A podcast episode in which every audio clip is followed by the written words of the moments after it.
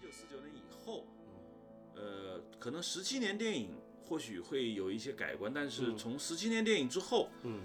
中国的这个抗战电影就进入到一个非常新的时代，所有人都记得住的就是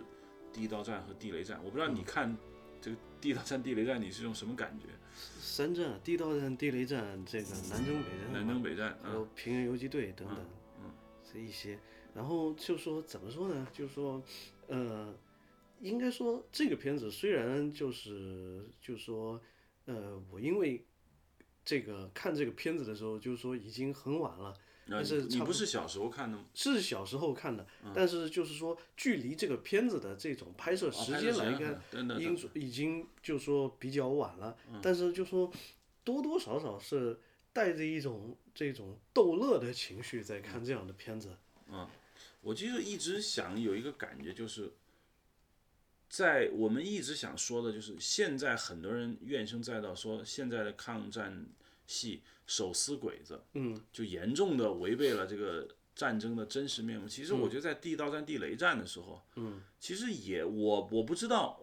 就我认为也是严重的扭曲了当时真实的一个抗战的一个感觉，嗯，可能在在那些电影里面，日本侵略军是极其愚蠢的，极其可可以说可笑的。嗯，但我们就一直小时候我就一直在想，如果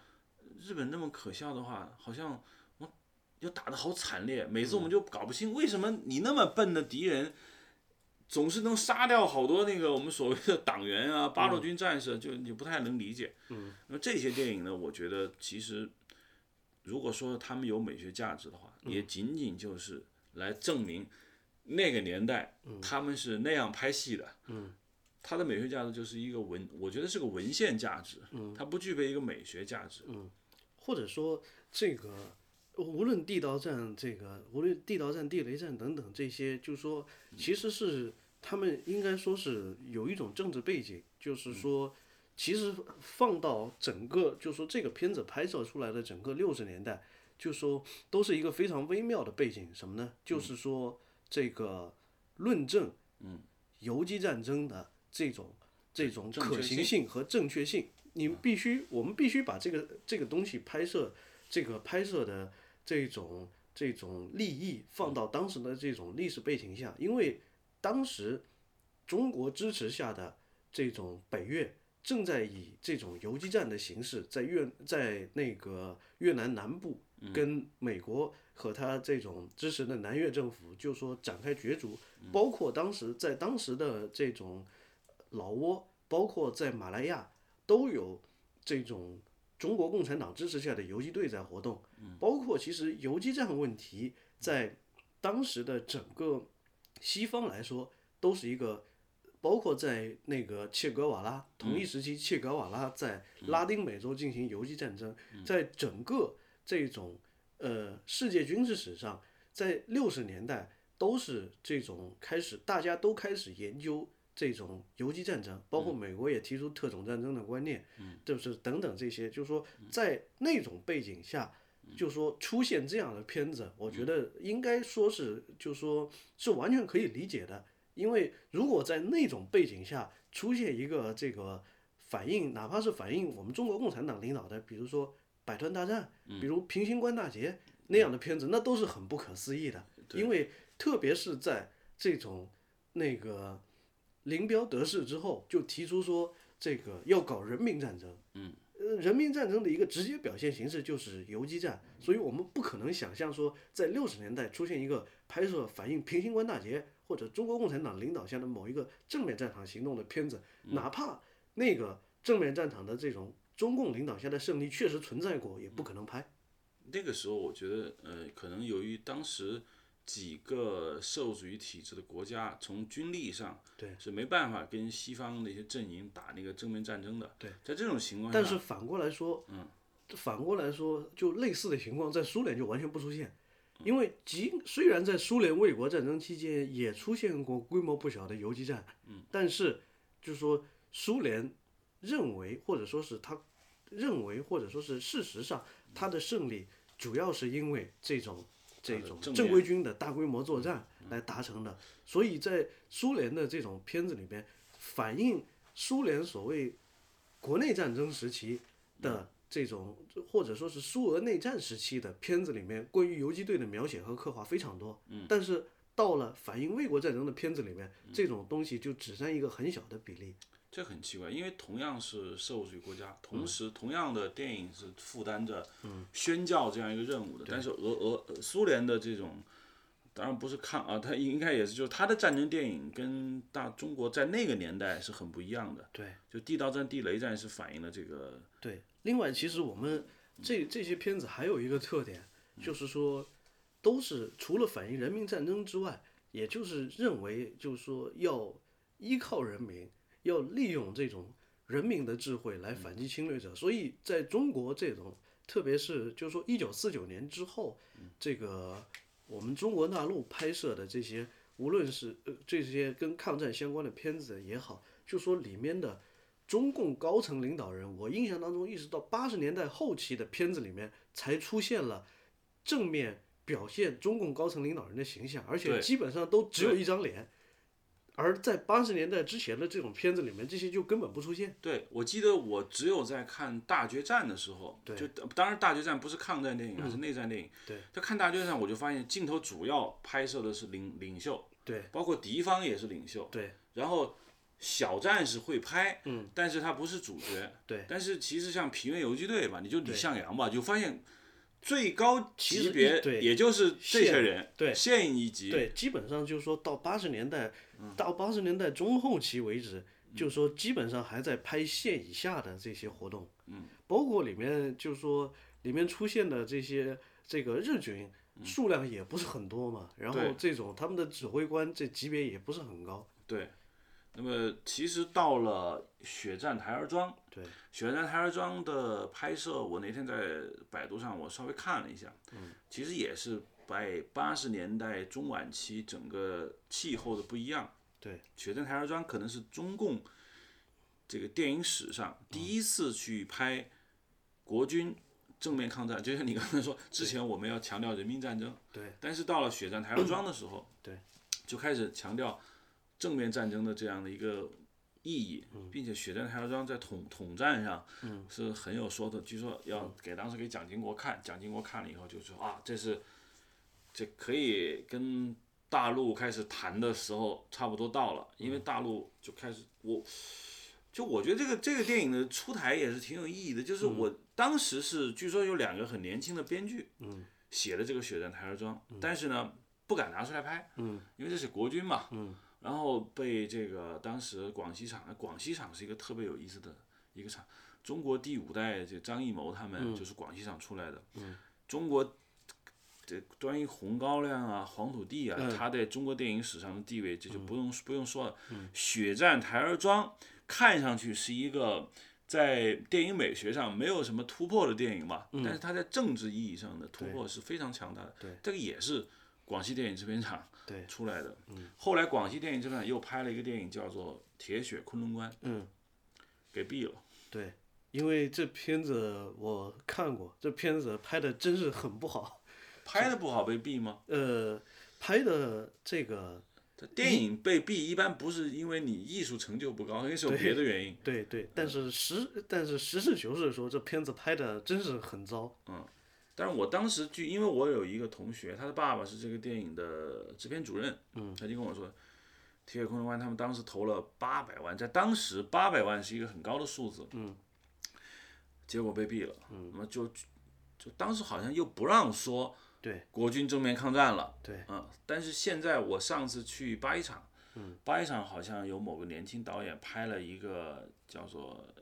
呃我不知道电影名字叫《铁血危城》还是《铁血孤城》，反正就讲守衡阳的嗯嗯嗯一个保卫战，嗯，整个电影中已经不再出现共产党员的形象了，嗯，然后非常的惨烈，嗯，然后八一厂拍完之后就就非常兴兴兴奋，嗯，就说你看我们拍了一个战争电影，就实际上呢，从一九四九年到现在，中国的这个抗战电影啊，其实走过了一个。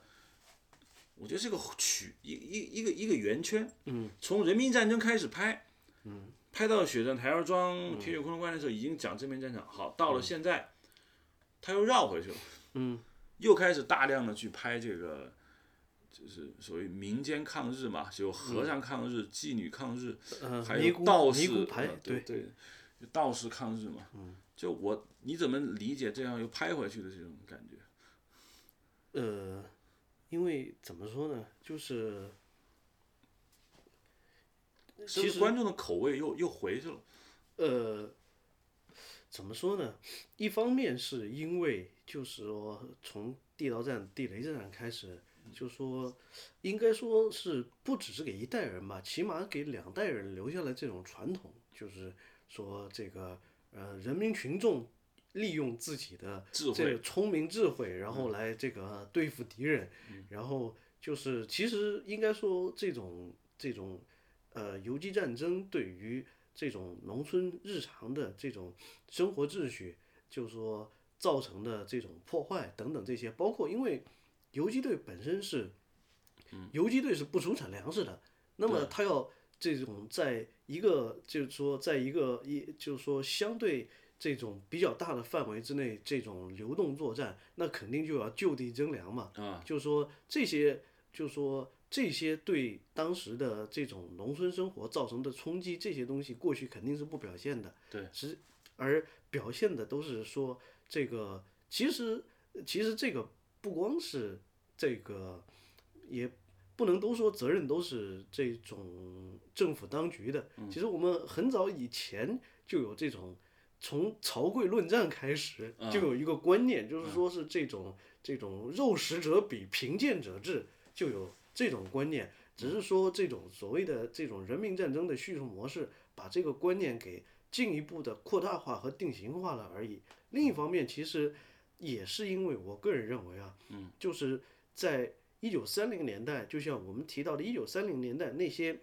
经典的社会电影里面，就说需要把握这种人的复杂性，需要把握这种命运的不确定性，需要把握当事人的这种这种思想，呃，这种这种就是情感和思想状况的这些东西，应该说是需，应该说是需要比较高超的艺术眼光和表现力的。对，但是我们做不到，那做不到最简单的办法是什么？就是其实谍战片也面临这样一个情况。我记得我们之前，呃，曾我我有一回曾经跟你说过嘛，说这个把谍战片的背景放在上海是一个最省力的办法。为什么？因为上海汇聚了当时一切的新奇的和非常的要素。当你觉得自己的故事编不下去了，你随便拉一个要素进来，就能把这故事给扯圆。对，呃，我的感觉就是，就像你说的，其实当时地道战、地雷战给大家带来的快乐，到现在这种快乐是依然存在的。因为到某，我好像记得每到寒暑假，这些电影会还会拿出来放。对，那现代人去看的时候依然哈哈大笑。有一种感觉就是，对于一种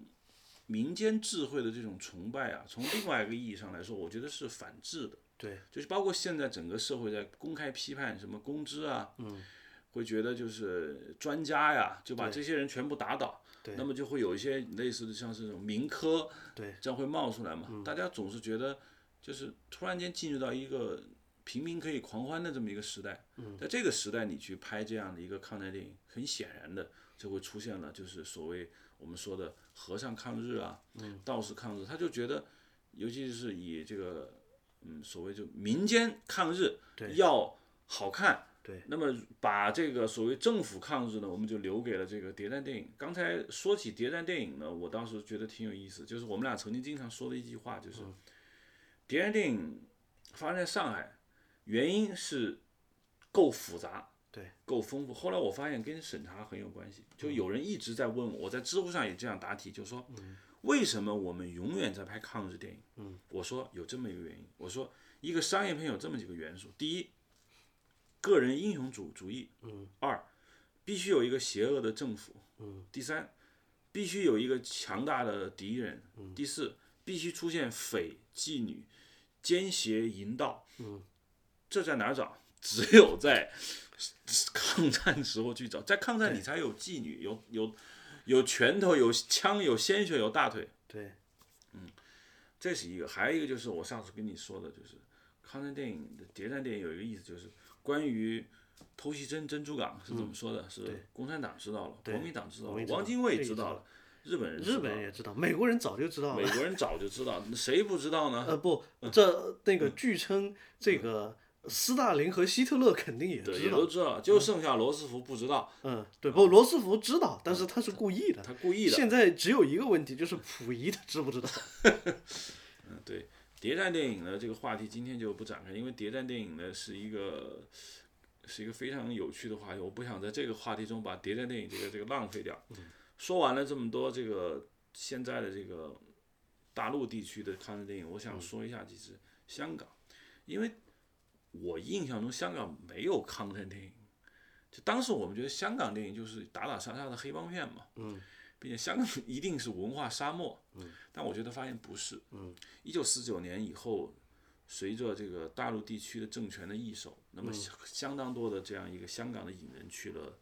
这个呃大上海的影人去了香港，你会发现啊，你现在翻那些香港影人的资料，你会发现很多人籍贯上海，对，王家卫籍贯上海，包括刘嘉玲籍贯上海。我当时搞没搞懂，哎，这些人怎么会籍贯上海？其实就是四九年以朱世林啊他们为代表的，一群人去了上海。其实应该说，在早期一点，这些上海影人到了香港以后，他会维持他一代一段时间他们在上海所保持的那种世界观。对，在那个时代，我觉得是有拍的，包括邵氏，包括其实还有一个背景，就是说在整个这个一九五零和一九六零年代，其实国共两党在上海进行这种秘密的文化斗争，嗯，文化斗争和政治斗争这个东西，应该说是一个非常重要的历史事件，但是在今天这种往往被淡化或者忽视，其实到后来就说不仅双方都有各自支持的这种这种文化人、报人，甚至还有双方各自支持的工会、黑社会，包括到后来发生了这个，在一九六零年代这种发生了这种正面的冲突，互相暗杀、互掷燃烧弹，然后发生这种游行示威的，就是说，特别是一九六六年之后发生的，就是这个这些事件，一定程度上也，如果说他们到了一九七零年代、一九八零年代是比较淡化了的话，那么至少是在一九六零年代，就说这种差异以及这种斗争，以及它对于整个就说上海呃这种香港文化界的这种影响，应该说还是非常明显的。我不知道那个银都机构算不算这个大陆地区在香港那边设的一个点。对，关于这家电影公司的背景呢，我就一直很好奇，因为我当时有几个朋友，他们就号称就是他们从大陆过去的，说去香港银都机构去拍戏，那么银都机构呢就觉得。一开始我以为它跟香港的商业电影公司差不多，会拍一些就是你知道就是我们当时说打打杀杀的片子，嗯，然后呢，但是你总觉得银都机构呢，又又跟大陆有千丝万缕的关系。那么在这儿我可能我们不会太深入地去探讨银银都机构到底是怎么回事。那我就想起了当时有个电影叫《黑太阳七三幺》，嗯，银都机构出品，我们当时学校去包场，我当时包的很奇怪，就是这个香港电影，嗯，让我们去看，嗯，特别叫《黑太阳七三幺》，那个时候我已经有概念了，就嗯觉得香港电影就是黑帮电影，嗯，怎么会去拍一个抗战呢？嗯，并且那个《黑太阳七三幺》，与其说是一个抗战，我我觉得它不如是一个很商业的这么一个猎奇的 三级片其实是，啊如果要按分分级来说的话，可能当时他们有有一些左派一点的人想利用这个银都机构或者香港的文化战线啊，嗯去拍一些、呃所谓的就是政治上比较正确的电影，但是同嗯时他又不得不照顾香港电影市场的特殊性，对，所以他就造出这么一个一个怪胎嘛。这说到这儿，我又想起了那个张张彻，嗯，张彻据说晚年不是很得志嘛，而张彻说到这个事情，七十年代的时候，张彻在台湾拍了一部非常猎奇的片子，叫《海军突击队》，是狄龙他们主演的。这个狄片子就是以这个一九三七年，就是史可法幺零二号鱼雷艇这个袭击日本第三舰队旗舰出云号这个历史事件，以它为原型，然后这个再把故事经过改编加工，就拍了《海军突击队》这样一个片子。结果拍完之后，这个台湾方面的这个海军政治作战部的这个主任看了这部片子以后异常愤怒，嗯这个差点把这个片要求把这个片子的拷贝然后收缴销毁，原因就是说这个张彻把这个片子拍得非常猎嗯奇，拍成了一个这个完全不顾利，其实就是拿我们今天的话来说，就拍成了一个抗战神剧，导致这个连即使是台湾那边想这个宣传这个事情的这个主管机嗯构我觉都得太看不丢下脸去了，太丢脸。是吧对对，就说这片子不能放，对，我就一直有一种挺挺奇妙的感觉，就是我在香港那种地方去拍一个所谓的抗战电影，因为我记得香港拍过，徐克还拍过一个电影叫《棋王》，对，就是那个阿城的小说，对，然后他们还拍梁过一家个辉主演的，梁家辉，然后他们还拍过一个文革电影，我忘了，反正就是完全就是大陆的事情，嗯就是文革电影，可能方令正，就是欧丁平，就是那些那些相对来说我比看较嗯过一个这个印象非常深的片子，就是欧丁平导演的这个《何日君再来》，梅艳芳在里面，呃，这主演是梅艳芳，男一号是梁家辉，然后是一个文艺片吗？应该说是一个文艺片哦，这但是比它较是严严肃吗？应该说是，应该说它是继承了，就说有点那种这种三十年代电影的，就是那种这种风格，就是把抗战只作为一个这个背景，描写的就是当时我记得是这个梅兰芳扮演的，就说这么一个在上海活动的呃这个女性吧，然后这个她的情人梁家辉。应该说是一个国民政府派在那儿的一个特务，相当于是负责刺杀日军这个的、呃这个负负责刺杀日军将领的一个特务。然后这个他同时这个在梁家辉因为这个负伤被转移走了的这个阶段，他又跟日本大使馆的一个这个官员然后发生了感情，然后在这里面。我记得还有一组反面形象，就是演一个大汉奸的，就是徐少强，嗯，然后此外还有一个这个扮演一个这个这个舞女的是吴佳丽，然后就表现的就是类似，就是说在四十年代，就是在日军控制下的一个上海，一个就是说比较有权有势，但是就是说知道日本人不可能长久的这么一个汉奸，然后跟一个就是说浑身上下充满了情欲色彩这样一个舞女发生了一段就是说很有末日狂欢那种感觉的这样一段感情。那个片子我记得在当时。就说《何日君再来》这个片子，我记得票房并不好，但是这片子我感觉拍的还是很有意思。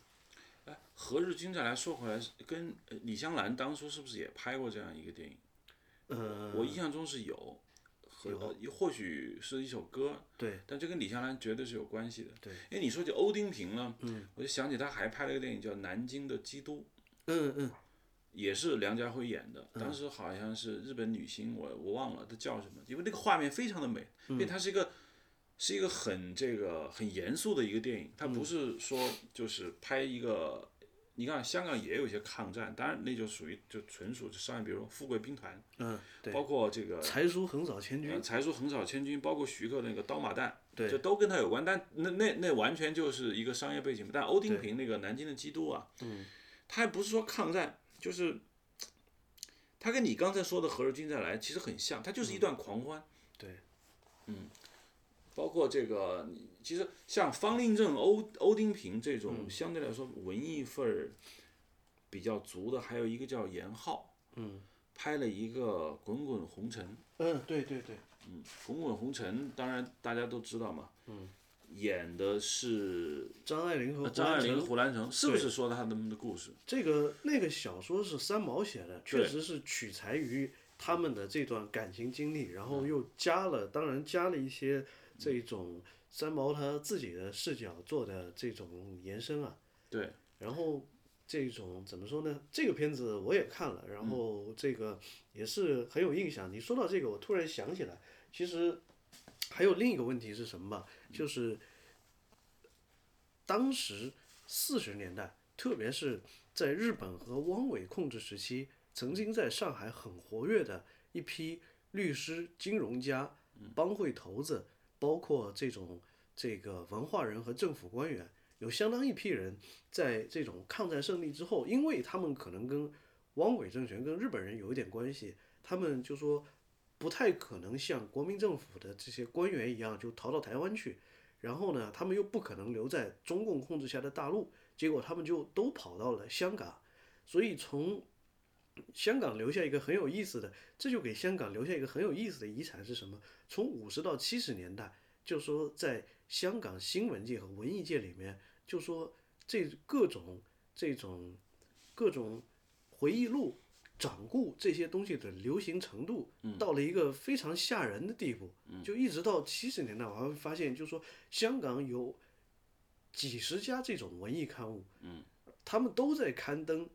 经历过三四十年代中国历史的这些大大小小的人物的回忆录，嗯，然后就确实我感觉就是说，在当时如果是一个对于文艺比较感兴趣的，就是说正在成长当中的这个香港人，他是能从这些掌故，能从这些回忆文章当中了解到当时上海那种特殊的气氛，以及处在那种环境下的人的这种这种非常复杂的这种多面的想法的。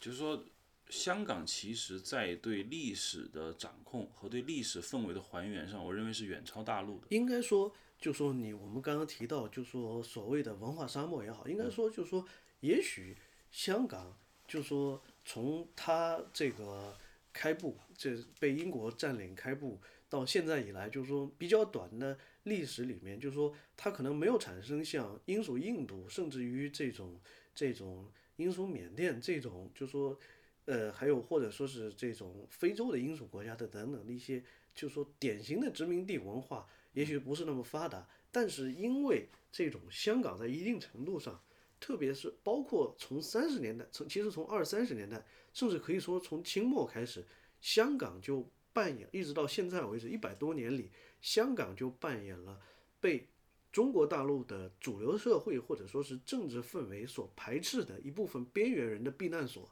对，我们想从清末孙中山他们搞革命就要在香港对搞嘛，对，就说就说这帮人的避难所，所以这就使得香港也许他自己虽然没有原生性的文化，但是因为就说它是一个文化的沉淀的地方。对对对，有很多人就说曾经到此，甚至在此这种定居，然后把属于不同历史时期，然后这种这种不同背景之下的这种文化因素都带到香港之来，然后使他们在这个地方能够就说产生进一步的化学反应，对，然后就说产生出一些就是说确实给我们留下很深印象的东西。对，其实关于香港这个话题呢，我觉得你说的特别对，因为香港是一个我可以说中国近代史以来只有两个城市是可以拿出来讲的，一个是上海，一个就是香港，并且按你的说法就是。香港几乎是把整个大陆，包括东南亚的所有的，呃，讲汉语地区的文化，全部可以沉淀到香港。由于它一个特殊的这么一个地理环境吧，嗯可以说我们看香港电影中的中国三十年代和四十年代，嗯我觉得拍的比大陆好，因为毕竟那个时期的精华沉降到了香港，嗯对甚至都没有沉降到台湾，而是沉降到了香港。所以香港人只要是呃认真一点、严肃一点，嗯对，去拍摄这样的戏，我认为拍的都比大陆好。我就不说抗战电影，就说阮玲玉，嗯，可以说关锦鹏那个版阮玲玉，嗯，拍的上海已经远超风月陈凯歌拍的那个上海的，甩出好几条街，嗯，你可以想想，就是像王家卫啊，嗯，他经常合作的一个女演员叫潘迪华，你看那个潘迪华的气质，你说她是个上海女人，那就对。但是你真现在你真去上海，可能那些有一点气质女人，在几十年前就已经被消灭掉了，你找不到那样的人存在在那儿。嗯，所以我就一直认为香港电影开抗战题材的少，但是他只要他拍了，并且他不是按照你说的横扫千军那种拍法呀、啊对，只要他认真的拍了，嗯，就特别好。我有一个很深的印象，就是当时我对林黛、这个女演员很有兴趣嘛，嗯，当时我看了林黛很多戏，嗯，我几乎把林黛所有的戏都看了，包括她就是古装戏偏多，林黛是程思远的女儿，对我知道，嗯，但有一个戏我没有看，嗯，就叫《蓝与黑》，嗯，我在做资料准备的时候，就就这个里面就说了，说与电某影业公司做生意生意竞争对手的邵氏兄弟公司，当然不能坐视星星、月亮、太阳风光照耀。于是他们在五年后推出了片长上下两集的史诗抗战文艺巨片《蓝与黑》。嗯，本片改编自台湾小说家王兰的同名原原著嘛。嗯，我当时没有看《蓝与黑》，但是我看了几张《蓝与黑》的剧照。嗯，我觉得太好了，我到时候会在这一期播客的那个页面上会把蓝与黑的这个百科维基百科的这个链接给出。就是林黛当时演的是一个，就是我因为我没有看片，我不知道，但是整个画面的氛围，嗯，就是相当的好，嗯所以呃总结出来说呢，就是说我的意思就是说香港呢。真的是没好好拍，对 他那个他那个市场吧，实在是太畸形了。你说对，包香港括的上流，嗯包括你肯定看过那个，就是麦当雄和修若元搭档的时候拍的那个，神港吗？呃，不，从拍的那个呃上海皇帝拍的是杜月笙吗？对，拍的杜月笙的传记，我嗯感觉里面有很多，虽然就说他拍着拍着就有往有有 对对往那儿走啊对了。嗯对对对对，就拍成那样了。但是里面有好多东西是在以前的中国大陆电影等等这个里面，就说没有怎么就说出现过的，包括里面我记得就说上海皇帝系列的这个第一部里面，就片尾的时候出现了当时这个呃上海一九二七年上海工人起义的场景，以及这个他们高唱当时的一个非常著名的这个歌曲《敢把皇帝拉下马》。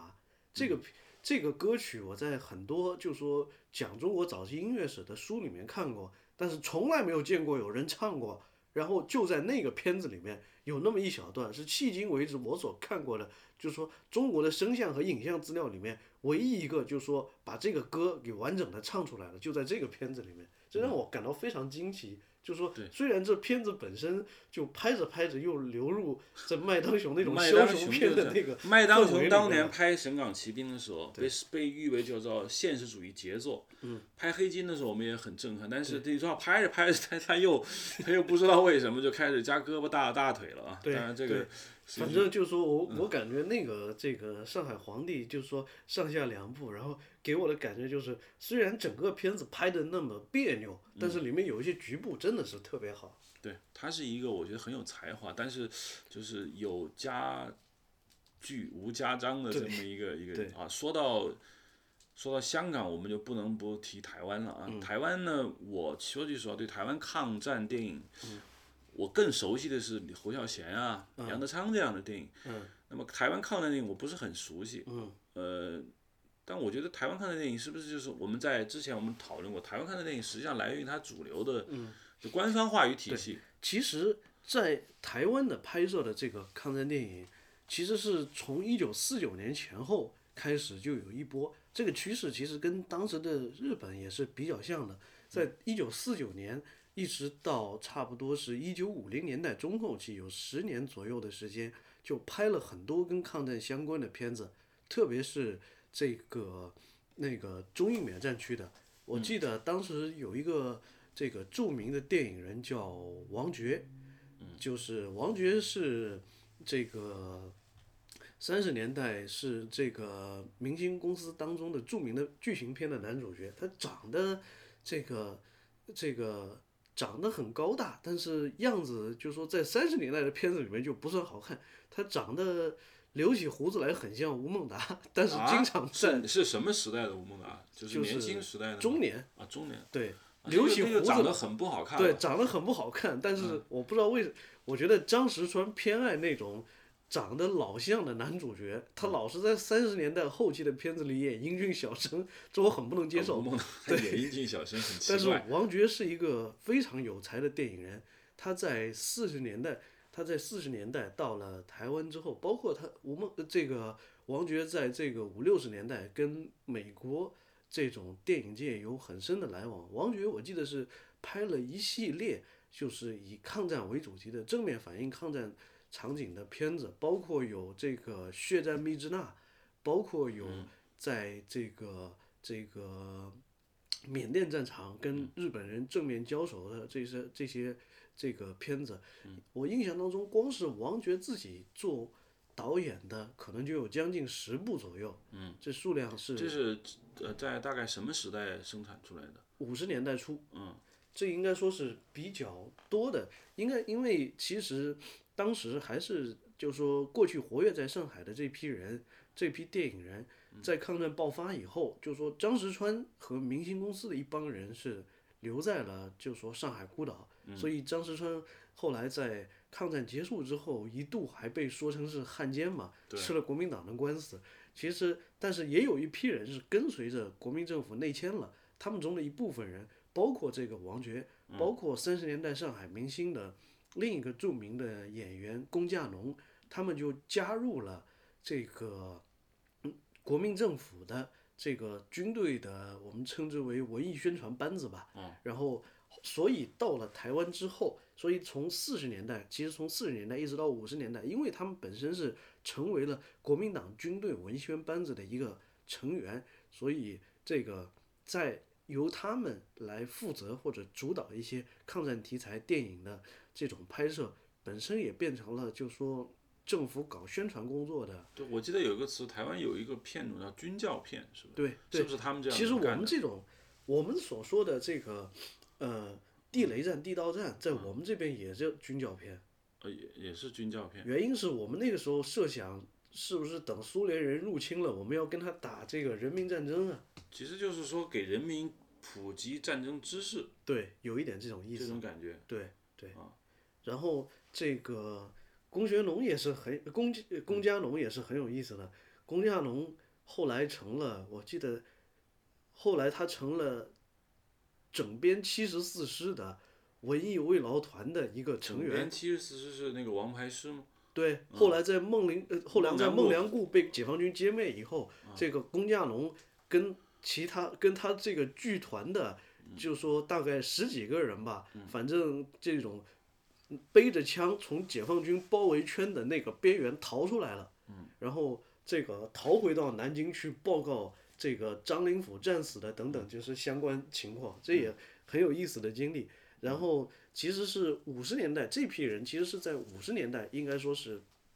起了比较关键的作用。嗯，但是应该说真正的就说，等这一批人逐渐的老去或者说是淡出之后，到七十年代，就是说。特别是一九七二年，就是尼克松访问北京之后，就说台湾又有一个，就说应该说是，就说政府主导下的比较刻意的，就说又开始宣传所谓的这个呃爱国或者爱政府的这种观念的这样一种影片。所以那一阶段台湾有一个专门的这种有一个术语嘛，叫净化歌曲。嗯，所谓净化歌曲，其实净化歌曲最著名的代表人物就是刘家昌嘛。啊，对，刘家昌。刘家昌写了很多，就是说这嗯个歌颂这种国民党政府正统性的这种对对嗯歌曲嘛，所以李敖在回忆录里说，这个他每次这个坐监牢，一到星期天就开始放歌颂国民党的歌。对对对于是，因为他跟刘家昌关系很好，他说他只在监狱里知道天天大骂刘家昌是混蛋， 写这种东西。但是其实确实是在七二年之后，嗯就是说，因为尼克松访问了大陆，而且嗯就说美国跟北京可能建交，然嗯后就说台北有种危机感嘛，对，有种危机感，就是就是说觉得那他有必要就说拍一点东西来歌颂，就说国民党啊是领导了这个抗战，然后这种就说让民众对国民政府就唤起一点他的信心嘛，所以就必须在文艺上，不管是歌曲也好，宣传也好，还是电影也好，然后拍一点这种片子，我现在对台湾抗战电影的我了解不是很多，那么我当时，嗯，就你知道吗？就我，我对林青霞有有两两次改观。嗯，原早期看林青霞的电影就是琼瑶的那个电影，我彩霞满天，觉得美的不行。嗯，后来我看到林青霞在香港电影中以短发造型出现的时候，嗯，我就觉得哇，原来是这样。后来看《八百壮士》，都有看见林青霞了，我觉得那个电影，我就是那电影拍的很正，对，是呃，拍的很正，呃，就是我那一阶段所有的类似题材的片子都拍得很正。拍了嗯很多嗯说起来，在这些片子里面，基本上演男一号。这个演国民党军官的都是柯 俊雄，柯俊雄对演柯俊了无雄数这样的片子。对对对，柯俊雄，嗯。然后呢，其实李安的那个《色戒》，当然你不能说它是台湾电影了，但是我只是想讲一下这个这个台湾电影的这种感觉，就是、因为对于抗战来说呢，台湾的感觉肯定是更加的，我觉得体会更深一点。嗯。那么台湾他们认为自己一直是正面抗战的主力嘛，嗯，所以我觉得他们绝对会在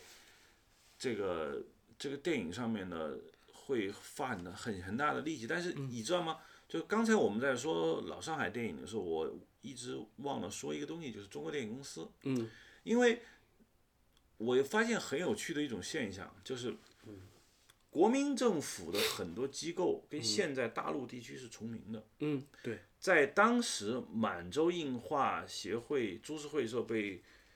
一开始被共产党接收，嗯，后来你不知道那个国民国国国民党军又重新占领东北的时候，那个共呃中共的军队撤掉了嘛，对，然后那个厂子又被国民党接收，对，叫改名为叫长春电影制片厂，嗯，但是呢，这个长春电影制片厂和后来中这个大陆长春电影制片厂是要重名，对，所以我们就把它叫长治，嗯，不叫长影，嗯，中国电影公司呢，简称台湾简称中影，嗯， 但是呢，我们就简称中制，嗯，就一定要区别开。我这好几个在电影学院上学的朋友，嗯，他们都是台湾中影的，台湾中影就是就是嗯大量制作，嗯，这种就是很拍的很正的这种电影啊，包坦括白讲，坦白讲，就说这些片子，当然《八百壮士》，我第一，嗯就说第一次看这片子的时候，感觉就说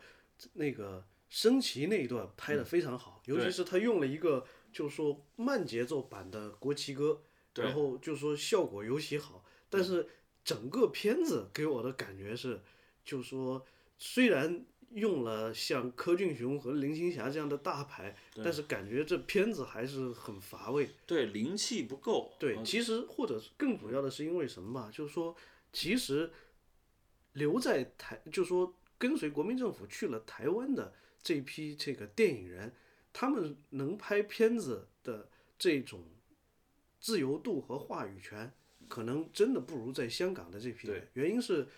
台湾在应该说从五十到七十年代，整个社会气氛也非常的不好，因为特别是从大陆去的这批人，尤其是他们上海电影圈的这批人，跟左联等等的都有交集，到了那边也被当成匪谍来审查，他们也是很不自由，所以就导致他们后来拍出来的这些，特别是为了宣传而拍出来的这种性质的这种片子，往往就带有这种啊，也应该说也有很刻板的说教意味，对就导致他们很难发挥。对其实我发现他们其实自己就说也能拍那种怪力乱神的东西。这个八百，我估计你没有看过。八百装饰拍完之后，过了一年，还不知道两年，然后这个，然后他们以这个八百壮士这个这个故事，这个给他拍了一个续集，但是这个续集是完全虚构的。嗯，我忘了叫什么来着，反正也主演里面也有林青霞，然后这个故故故事拍的就很怪力乱神，里面有什么川岛芳子等等 乱七八糟的，就拍成了一个这这种这个这种呃很稀烂的一个谍战片。哎，我发现哎这片子居然也能看，对，我这觉就得说对明就是说在不管的情况之下，让他们去拍香港那种片子，他们也能拍。对，因为我觉得他整个当时，因为刚才我们讨论台湾有个政战体系嘛，对，就是他跟这个大陆这边的，其实很多在，尤其在你说的六七十年代，对，在他动于就是甚至到八十年代嗯八初十为年止，代，可以说蒋经国后来开放党禁之嗯前，